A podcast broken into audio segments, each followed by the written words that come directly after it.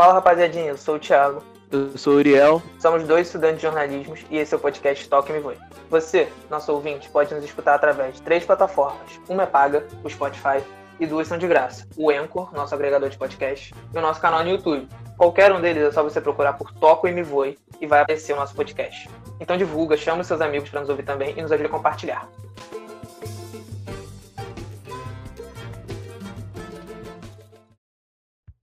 Fala rapaziada, tamo de volta duas semanas depois, é, cinco rodadas depois do campeonato, né?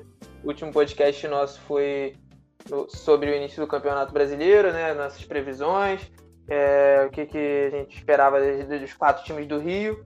E hoje a gente volta um pouco, hoje a gente volta um tempo depois para falar um pouco sobre como foi esse início, um início muito surpreendente, como a gente já tinha falado, muito imprevisível algumas zebras aconteceram, alguns resultados que a gente não esperava, que acho que ninguém esperava.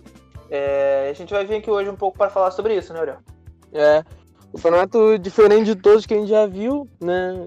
Alguns times que eram favoritos despencando na tabela e outros que não tinham um dos melhores elencos brigando lá em cima. Então, é um campeonato bem diferente. A gente sabe que ainda está muito no início, né? São é, alguns times só jogaram quatro jogos, outros jogaram cinco.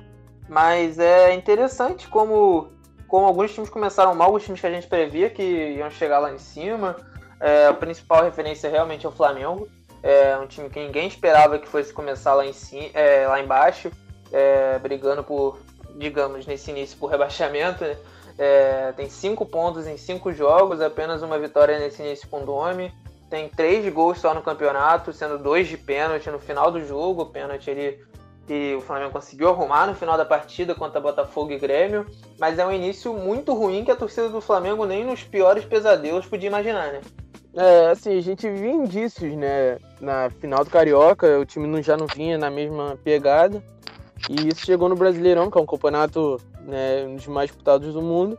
E aí você chega no Brasileirão jogando sem aquele, aquela pegada de 2019. E aí sentiu a pressão, né? O Domenech chegou ainda num ainda não se situou ainda e tá tomando pancada. Conseguiu botar o estilo do jogo dele em prática. Eu acho que é, aos poucos ele vem tentando, mas ainda tá meio perdido, né? Eu acho que ele não. O principal problema do Domenech, ao meu ver, pelo menos, é que ele não tem noção do elenco que ele tem. É, das peças que ele pode repor durante a partida, do de qual, como começar o jogo, por exemplo, aquele primeiro partida ele foi com com o Rodrigo Caio, de lateral direito contra o Atlético Goianiense, uma prova de que ele não conhecia o elenco, né, na segunda partida, na verdade.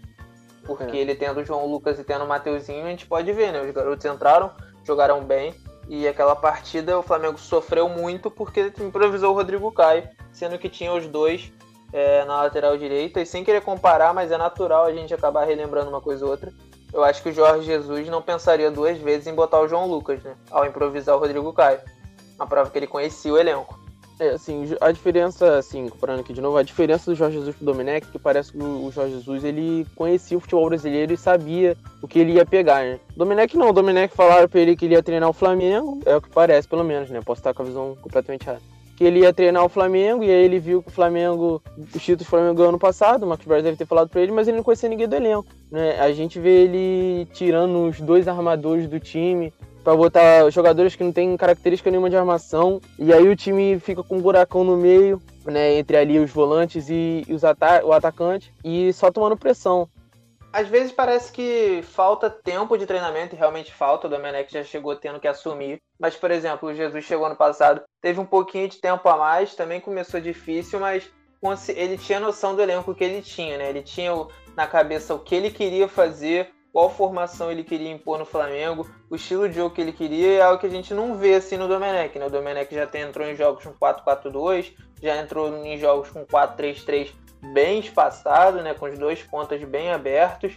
É, já entrou no, naquele jogo com o Atlético Goianiense com bola. O Flamengo jogou quase com 3-4-3, né? realmente com os três zagueiros. Né? O Rodrigo Caio com a bola não fazia o papel de lateral direito. Eu acho que o principal problema do Flamengo nessa, nesse início de temporada de Campeonato Brasileiro é a transição defensiva, né? É, o Flamengo vem tomando diversos gols de contra-ataque. É, foi assim contra o Atlético Goianiense, é, foi assim contra o Grêmio, querendo ou não, foi uma jogada ali que o Flamengo tava com a bola, perdeu, o Grêmio tocou, fez uma troca de passes, o PP entrou, mas o Flamengo vem sofrendo com contra-ataque. Hoje contra o Botafogo, por exemplo, o Luiz Henrique quase fez um gol e um contra-ataque muito bobo que o Flamengo acabou dando, né? É, se eu não me engano, o gol do Atlético também, o gol contra o Felipe Luiz também é, é oriundo de um contra-ataque, né? É um contra-ataque, o Marquinho puxa ali, bem lembrado. O, hoje o Flamengo, o Botafogo teve a maior chance do jogo pro Botafogo tirando do gol. Foi um contra-ataque que o Luiz Henrique puxou, deu na direita e bateu cruzado, um lance bem parecido com o Atlético, só que o lado reverso, né? Uhum. O gol do Atlético Mineiro. Só que aí, ao invés de Felipe Luiz empurrar para as redes, estava o Luiz Henrique que acabou jogando a bola lá na lua no jogo de hoje. Eu acho que o Flamengo vem sofrendo justamente porque ele não teve tempo, né? O Domi. É o que a gente acabou de falar. Ele chega querendo impor um novo esquema tático, fazendo mudanças, é, e não tem tempo, não tem um campeonato carioca. Tudo bem que o Jesus não teve, mas o Jesus chegou num, numa pausa para a Copa América e teve tempo para poder trabalhar, né? É, e com a pausa ainda o... teve ali, né? A eliminação da Copa do Brasil e o jogo lá 2x0 contra o Emelec. Aí depois ele já ganhou o, o Goiás de 6x1 e aí começa a trajetória do. Eu lembro que quando ele chegou, chegou a ter alguns amistosos contra o Madureira, alguma coisa assim. É, e o Domenech não chega nisso, né? O Domenech chega, querendo ou não, com uma esperança muito grande, que eu acho que com, em relação ao Jesus, apesar de ter tipo uma grande esperança e um grande, uma grande cobrança, não é comparado ao que tem um, um treinador de assumir depois de um time campeão brasileiro, campeão da Libertadores, campeão de tudo que o Flamengo foi. É, então você chegar, é, a pressão é tão grande quanto a do ano passado, apesar do time ser muito melhor é, em campo do que quando Jesus assumiu, o, a pressão é tão grande quanto, né? É, e também sempre vai ter a comparação, né? E, e essa questão também de que do tempo, né? É ter que ver isso, porque dia 15 o Flamengo volta para Libertadores. E, e Libertadores dá para brincar. Jogar assim em Libertadores vai dar certo, não. Apesar do Flamengo já ter conseguido uma gordura, né? Nesse início de Liberta. É, tem duas vitórias, mas tá empatado duas em vitórias, pontos com... Duas vitórias. Sim, tá sim. empatado em pontos com o Independente Só que... Eu acho, eu acredito que tem que deixar o cara trabalhar. É, como a gente acabou de falar, ele acabou de chegar, é, já tem algumas pressões para demitir ele, já vi alguns comentários em relação a isso. Não acredito é. que seja o ideal agora. Como a gente falou aqui, é difícil trabalhar com a pressão que, querendo ou não, ele tem. A expectativa em relação ao Flamengo é muito grande, o time do Flamengo é melhor do que todos os adversários que ele enfrentou até agora, eu ainda acredito que seja o melhor elenco do Brasil. Não acredito que o Bruno Henrique desaprendeu a jogar bola, apesar dele não estar tá numa fase boa. É, não acredito que o Gabigol desaprendeu a fazer gol. É, não acredito nada disso. Eu acho que o, o Domi veio com um pensamento completamente diferente do, do Jorge Jesus. E eu acho que o problema em relação a isso é com a diretoria, né? Eu não teria escolhido o Domi. É, eu acho que se você quer mudar tanto o estilo de jogo, precisa de tempo. Você põe o cara numa fogueira que às vezes é desnecessário. É, a conclusão que eu tiro do Flamengo, pelo menos, é que ainda, ainda há uma gordura que vem sendo queimada para o Flamengo. É, a gente sabe que qualquer ponto em, em pontos de campeonatos corridos é importante. É, os três pontos da primeira rodada são os mesmos da 38 né? Mas eu ainda acho que a gente ainda está na quinta rodada, ainda é muito inicial para falar de qualquer coisa. É, tanto a decepção quanto a empolgação que a gente vai falar daqui a pouco ainda é muito cedo. É, mas é um trabalho que, apesar da gente falar agora de tempo, pregar isso tudo, tem que ser olhado é, de forma rígida com os diretores do Flamengo. O Flamengo também não pode perder tempo, como você disse, tem Libertadores, tem competição que o Flamengo tem uma esperança enorme da torcida do Flamengo após o ano passado. Foi um ano muito grande e que o Domenech vai ser cobrado muito forte aí para tentar trazer mais títulos para o Flamengo.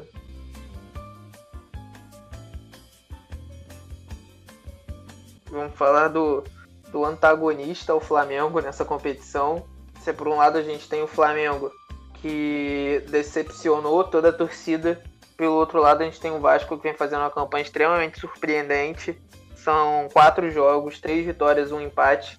O Vasco tem o segundo melhor ataque do campeonato com sete gols. Tem a melhor defesa do campeonato com apenas um gol sofrido de pênalti. no final da partida, num pênalti que o Fernando Miguel conseguiu defender e mandou voltar. É, campeonato um tanto quanto surpreendente esse início de campeonato do Vasco, né?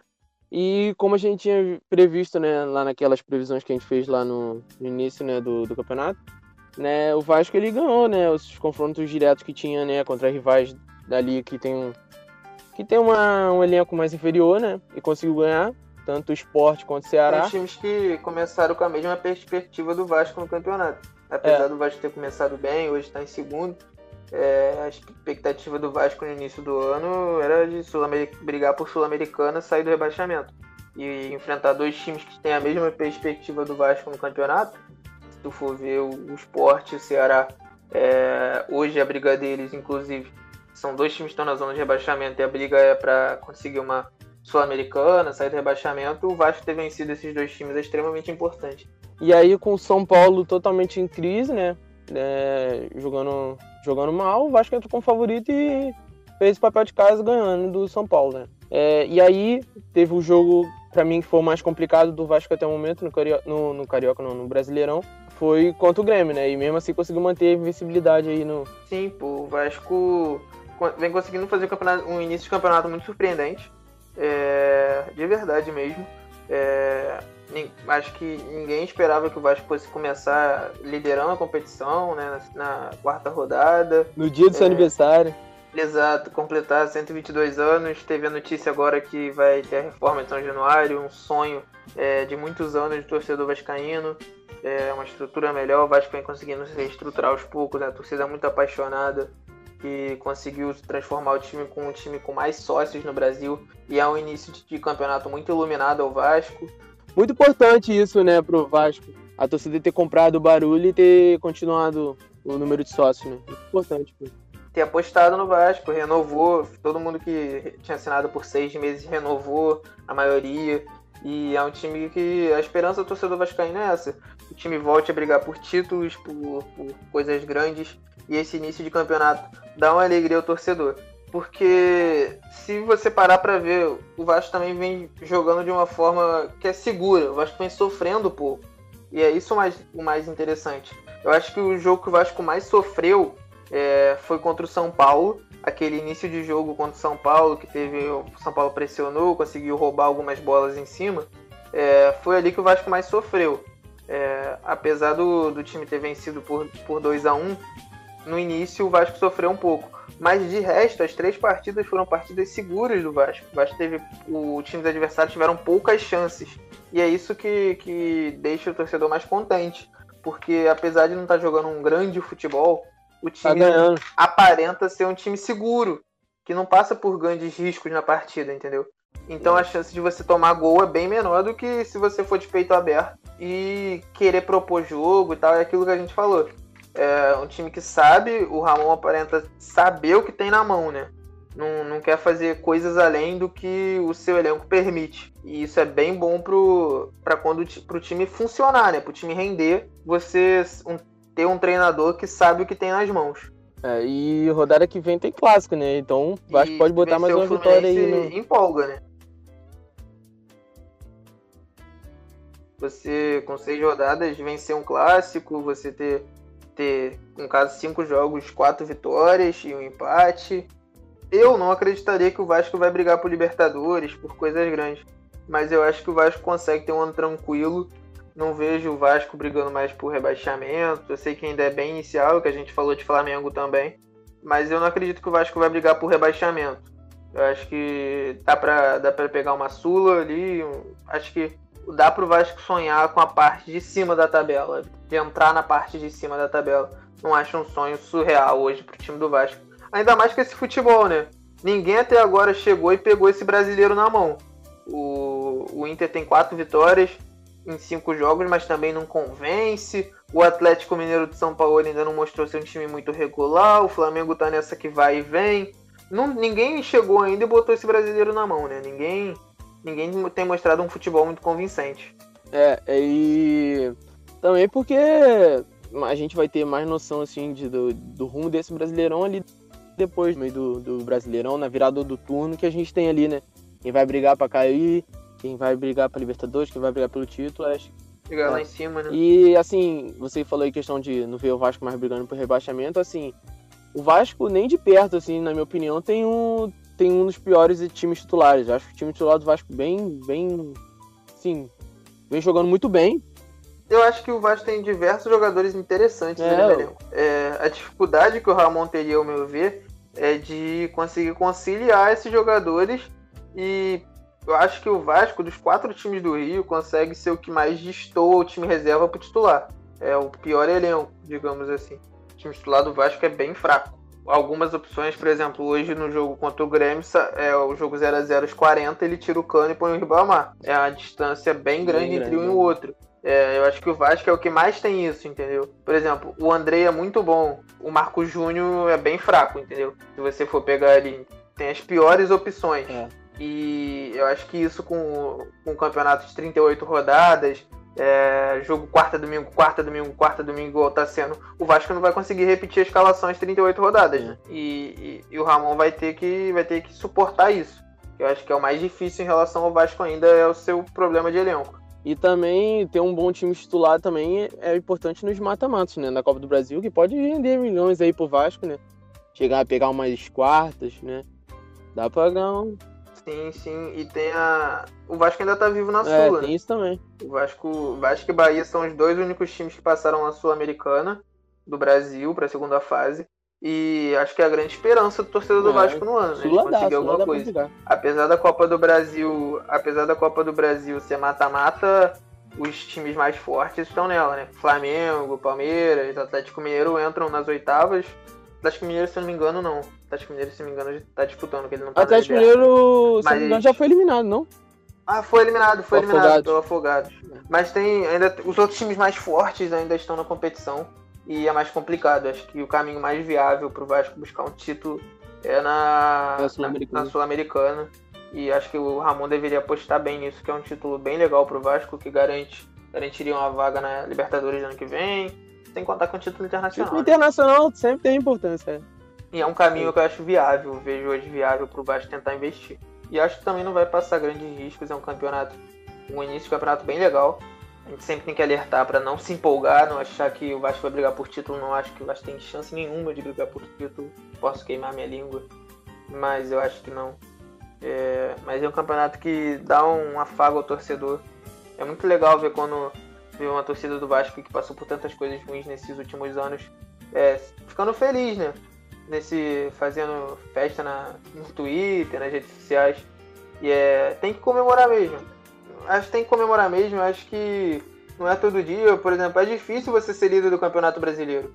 Não é. São 20 times, pô. Eu acho que ser líder na, na quarta rodada é difícil também, pô. É, ainda mais com um jogo a menos do jeito que foi nesse início. Acho que tem que comemorar. Acho que a torcida do Vasco não tá achando que o time vai ser campeão brasileiro também. Se estiver achando isso, eu acho que tá com perspectivas bem erradas sobre o time, tá com uma visão bem errada sobre o elenco, apesar dos jogadores estarem jogando bem.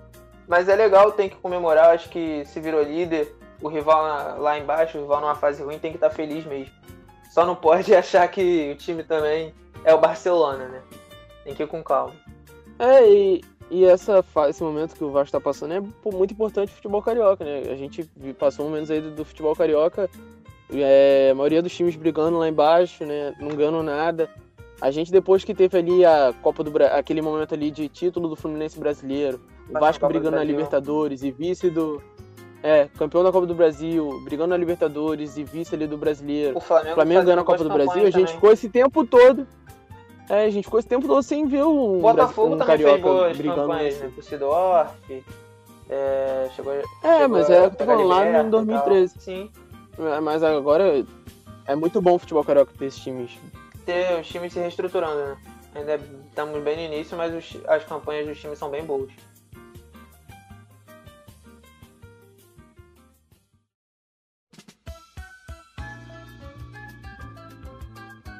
É, vamos falar de Fluminense? O Fluminense começou esse campeonato com.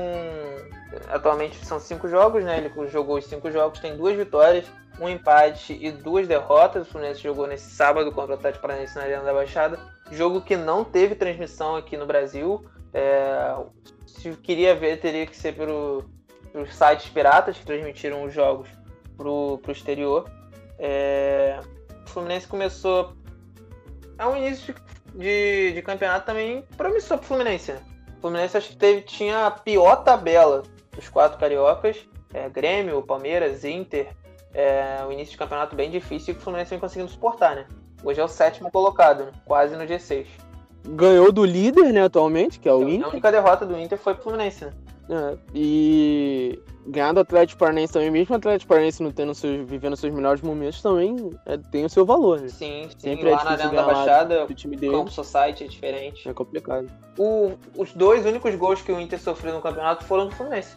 O, o Inter só sofreu dois gols, o líder do campeonato, e foi no Maracanã pro Fluminense, a vitória por 2 a 1 uma vitória importantíssima. E também teve aquele jogo contra o Palmeiras, né, que não perdeu, né? A gente tinha a expectativa do Palmeiras do ano passado, Primeiro ano jogo por do Palmeiras no, no campeonato. É, e conseguiu um empate. Podia até ter ganhado, né? A pressão e tal. Ontem, contra o Atlético Paranaense, é. o Fluminense teve dois gols anulados ainda. É, eu não revi o lance, sendo sincero.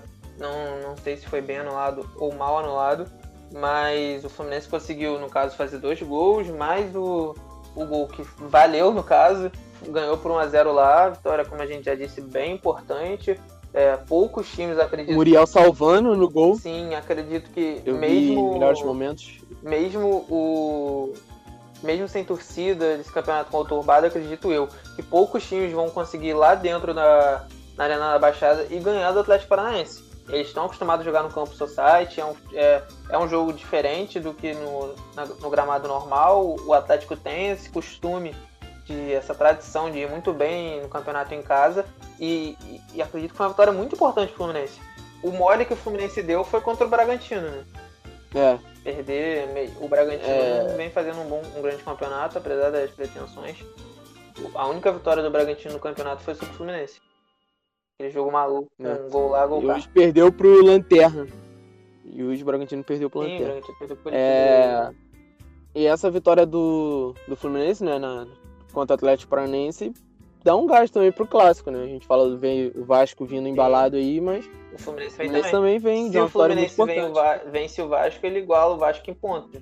Não sei se passa é. por causa da questão de saldo, o saldo do Vasco tá muito bom, é, porque só tomou um gol, mas iguala o Vasco em pontos e a empolgação vai pro lado do tricolor, né? Chega a 10 pontos igual o Vasco. A gente teve aí no início do campeonato a torcida pichando as laranjeiras, pedindo o, o Daí vazar. E hoje o pessoal querendo que ele fique, né? Porque conseguiu vitórias muito, muito importantes pro time, né? Apesar do time não estar tá jogando tão bem, né? É, o mas isso ainda é... segue com as suas limitações, acredito eu. Uhum. É, mas um, um, grande destaque do Fluminense nesse início de campeonato é o Evanilson. Apesar de já ter ido bem no Carioca, é, não foi um grande teste de fogo, mas o garoto começa muito bem, né? Eu particularmente gosto muito do Evanilson, acho que é um jogador tem tudo para evoluir muito e tornar um dos bons centroavantes do futebol brasileiro.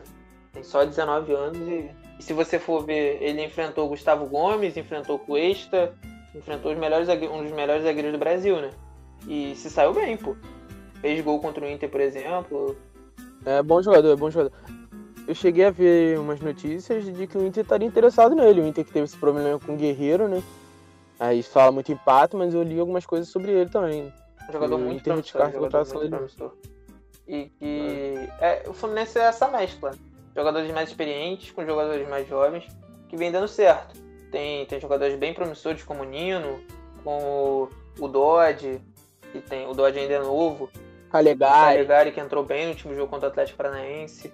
O Marcos Paulo, Marcos Paulo Evanilson. E tem o contraponto, que é o, o Ganso que jogou no último jogo, o Nenê, o Matheus Ferraz na zaga, por exemplo, o Egídio, o próprio Muriel, né, que é um jogador mais experiente, mais rodado, e que, que vem fazendo essa mescla Hudson bem, também, né? o Hudson. Eles conseguiu montar um elenco que tem algumas peças bem interessantes e, e mesclar entre o, o, mais velho e o mais novo, né? E vem fazendo um campeonato bem, bem legal, é, apesar de ter duas vitórias, um empate e duas derrotas, ter sete pontos em cinco jogos, se você for pegar para ver os adversários, são pontos importantes, são pontos bem conquistados. Se o Fluminense não, não dá aquele mole contra o Bragantino, por exemplo, poderia ter 10 pontos hoje se vence aquele jogo. E tá ali na terceira, segunda colocação do campeonato. Então é um início bem legal, um início promissor, né? É o que a gente falou. do Fluminense, do, dos quatro grandes do Rio, a gente acreditava que o Fluminense seria o segundo. É, estaria na segunda posição ali de um ranking de força de time, né? Atrás apenas do Flamengo, no início do campeonato.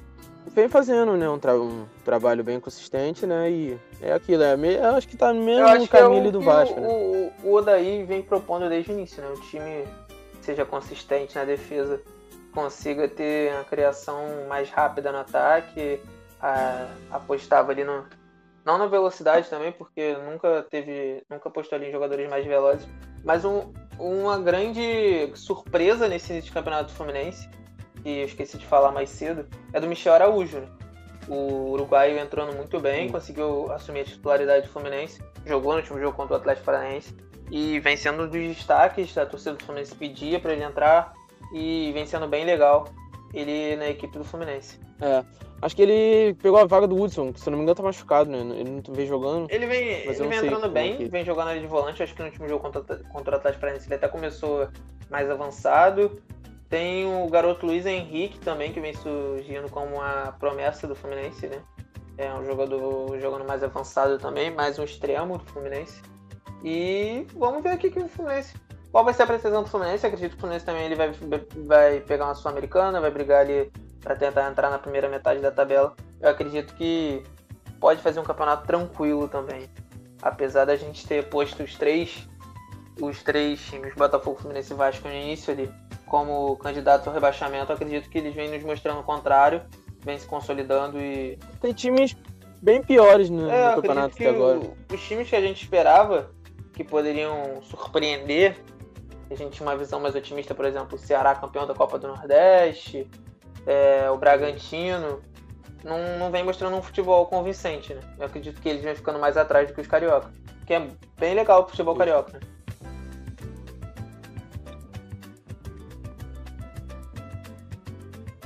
E agora a gente vai falar para terminar o podcast. É, a gente vai falar um pouco sobre Botafogo. É, o Botafogo talvez com um elenco com menos nomes conhecidos, se você for pegar, apesar da chegada do Costa do, do jogador da Costa do Marfim, o Calu, e do japonês Honda, é, o elenco do Botafogo não tem grandes nomes conhecidos. É, o próprio Pedro Raul no início do ano não era um grande nome, jogador com passagem pelo Atlético Goianiense e tal. É, algumas promessas da base surgindo. É, mas o Botafogo vem fazendo um campeonato legal. São quatro jogos, uma vitória e três empates. É, mas se você for ver o empate é contra, é contra o Flamengo, é contra o Atlético Paranaense, Fortaleza e Bragantino. Isso, Bragantino. É, então. E a vitória é contra um dos favoritos. Sim, contra o Atlético Mineiro. O Atlético que foi Mineiro. o principal jogo. O Flamengo no, contra o Atlético Mineiro e Flamengo, que eram os dois principais favoritos ao título, acredito que ainda são. É, o Botafogo conseguiu quatro pontos de seis possíveis. E hoje contra o Flamengo fez um gol nos acréscimos, mas tomou um depois ainda, os 52. Então o Botafogo poderia ter feito seis pontos contra o Botafogo, contra o Atlético Mineiro e Flamengo. E o início de campeonato legal pro Botafogo também. Pelas pretensões, pelas expectativas, pelos adversários, principalmente. Eu acho que é um, campeonato, um início de campeonato maneiro. Né?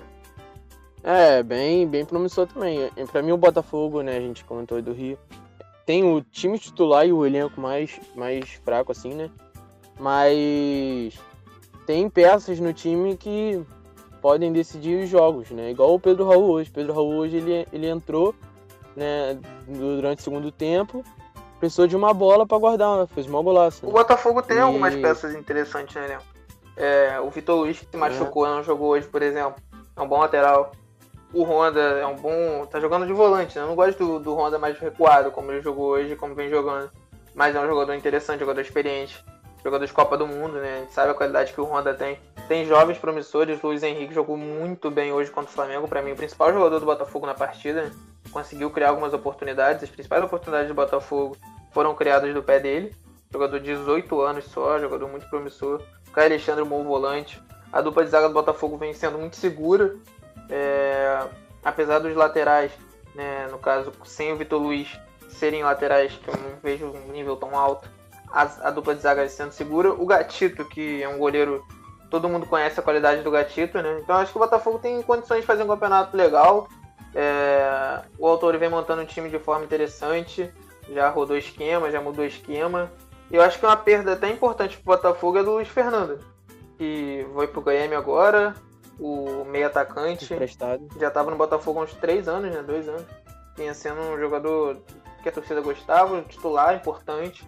E sem mais nem menos, o Botafogo empresta pro Grêmio. Se o Botafogo, como diz os dirigentes, pretende brigar na tabela na parte de cima, emprestar um, um seu titular é, pro Grêmio não faz muito sentido. Né? Também é um time que é. pretende brigar lá em cima. É aquele negócio, né? Que, se eu não me engano, tinha essa filosofia no Palmeiras, né? Que eles não não vendia pro, time... não vendia para rival porque fortalece né é, e ainda mais o Botafogo que tem um elenco bem bem ali enxuto limitado é e mas eu acho que o Botafogo vai fazer um campeonato legal o Botafogo em quatro jogos fez quatro gols sofreu três é aquilo que eu te disse a zaga do Botafogo vencendo segura um bom goleiro é, tomou gol tomou dois gols no final da partida contra o Atlético Mineiro tomou um gol do Igor Rabelo aos 50 e pouco hoje com o Gabigol aos 52 então poderia ter sofrido apenas um gol no campeonato, né? E vem sendo um campeonato seguro. Ainda não perdeu, são quatro jogos, três empates e uma vitória. É uma vitória importantíssima contra o Atlético Mineiro. Contra o Fortaleza lá foi um jogo bem morno, bem levado assim. Ficou no 0 a 0 mas o Botafogo vem fazendo aquilo que o torcedor esperava, acho que até mais quando vence o Atlético Mineiro. É, o empate contra o Flamengo, o torcedor espera que vai conseguir coisa em clássico, apesar do Flamengo ser favorito. Clássico é clássico, né? Acho que a grande vitória e o grande jogo do Botafogo realmente foi contra o Atlético Mineiro. E jogo que vem é contra o líder, né? Contra o Inter. É o mais complicado aí, né? Vendo assim questão de tabela, o Inter é, tem a melhor campanha até agora, né? É. E é aquilo, é tentar entrar com a mesma estratégia do, do de contra o Atlético, né? É, mesmo ganhando contra o Atlético. Contra, acho que mesmo contra o, contra o Flamengo, né? O time que explora o contra-ataque ali com o Luiz Henrique, antigamente com o Luiz Fernando, agora saiu, tem o Juan também, um garoto da base. É um time que explora o contra-ataque. Acho que o Babi é, vem se destacando por isso, um jogador que é mais veloz que o Pedro Raul, tem essa é mais brigador, tem a capacidade de puxar um contra-ataque de forma mais veloz que o Pedro Raul, né? O Pedro Raul é mais centroavantão, jogador. O Pedro Raul é um bom centroavante, é, fez um golaço hoje, inclusive, contra o Flamengo, mas é um jogador mais lento, mais de jogo cadenciado. E o Babi vem sendo importante justamente por isso, né? O Botafogo que sabe que tem um, um time mais limitado que os adversários é, vem investindo no contra-ataque. Isso vem sendo bem bom. Tem o Bruno Nazário também, que é um jogador bem interessante, bem veloz. E acho que o Botafogo sabe explorar isso, né? Soube explorar contra o Flamengo, soube explorar contra o Atlético Mineiro. É, é muito legal também ver, ver isso dando certo, porque contra o Atlético eles entraram com essa postura. O Atlético deu 31 chutes no gol, o número de finalizações do Atlético foi 31 finalizações, e mesmo assim conseguiu ganhar, então... É algo que, que vem sendo escancarado pela tabela. O Botafogo tem mais facilidade, entre aspas, de jogar contra times mais fortes. É, os dois jogos que o Botafogo teve contra times ali da, da sua parte da tabela que a gente previu, que foi o Bragantino e o Fortaleza, o Botafogo não conseguiu jogar. Agora, contra o Atlético Mineiro e Flamengo, que são times que pressionam mais, atacam mais, o Botafogo consegue fazer jogadas rápidas que saiam, que fluem num contra-ataque, né? É, hoje o Botafogo criou algumas oportunidades ali, principalmente na segunda parte do primeiro tempo, justamente disso. O Flamengo pressionando, toque um, dois rápido, consegue achar uma bola pro, pro Luiz Henrique. O Carlos Alexandre deu uma boa enfiada de bola hoje, que quase saiu num gol do Botafogo. E é assim, né? O segundo gol do Botafogo também contra o Atlético Mineiro foi assim, a troca de passe rápida. O Babi fez uma boa jogada, gol do Botafogo. E acho que a esperança do Botafogo é essa, né? Conseguir consolidar um esquema reativo que busque o contra-ataque, que busque é, aproveitar as fraquezas que o adversário permite e acho legal. Eu acho que é um bom caminho para o Botafogo ir. É o que a gente falou lá no podcast anterior. Que você querer fazer mais do que o seu time lhe permite pode ser um grande tiro no pé, né? E o Botafogo vem, saber, vem sabendo aproveitar isso. Esse estilo de jogo do Botafogo ele potencializa esses jogos né, com adversários mais complicados. Porque Sim, né? contra times de, de, de, de baixo da tabela, o Botafogo entra assim, tipo, não posso perder esse jogo. E aí não tenta agredir muito em contra-ataque. Agora contra Atlético. O Botafogo, Mineiro, na verdade, tem que propor o jogo, né? Porque, por exemplo, é. depois do Inter, o Botafogo pega o Coritiba em casa. Provavelmente o Coritiba vem como franco atirador. É, acho que a maioria do, dos jogos do Coritiba no campeonato, o Coritiba vai vir tentando arrancar ponto. É, não tem nada a perder o Coritiba. O, a é. briga contra, do Coritiba é contra o rebaixamento. E acredito que o Botafogo vai ter que propor jogo, vai ter que criar oportunidade. E isso é mais difícil para o Botafogo, sendo que o Botafogo gosta de jogar no contra-ataque. Se, se, nenhum dos dois times atacar, fica num 0 a 0 né? O Botafogo gosta de jogar no contra-ataque. E contra times que atacam ele é melhor. Até porque, como eu já disse aqui, o Botafogo vem sendo seguro, mas vem tendo a defesa segura no campeonato. São três gols Tem um bom goleiro. em quatro jogos e dois gols em lances casuais, um pênalti hoje. É... E no, no contra o Atlético Mineiro, um lance finalzinho, aos 52, o, a bola sobrou, pegou o Rabelo e ele chutou, né? Então Sim. o Botafogo vem conseguindo ter uma defesa segura no campeonato. E isso é importante em pontos corridos, né? Melhor defesa, sempre chega lá na frente muito bem campeonato. Sim, você tem uma defesa segura ainda mais no estilo de jogo que o Botafogo joga. É um, jeito, um estilo de jogo que ele aceita se arriscar a deixar o, o time adversário propor o jogo, né? E a gente vai ficando por aqui, né, Lê? Depois é de, de duas semanas voltamos a gravar, agora também no YouTube.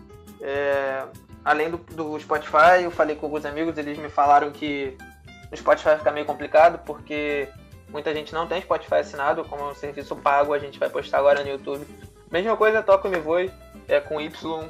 E é só divulgar para seus amigos, chamarem, compartilhar aí para ajudar a gente. É, tudo certo. É isso, né, Uriel? É isso. É, ficamos aí com esse podcast, né?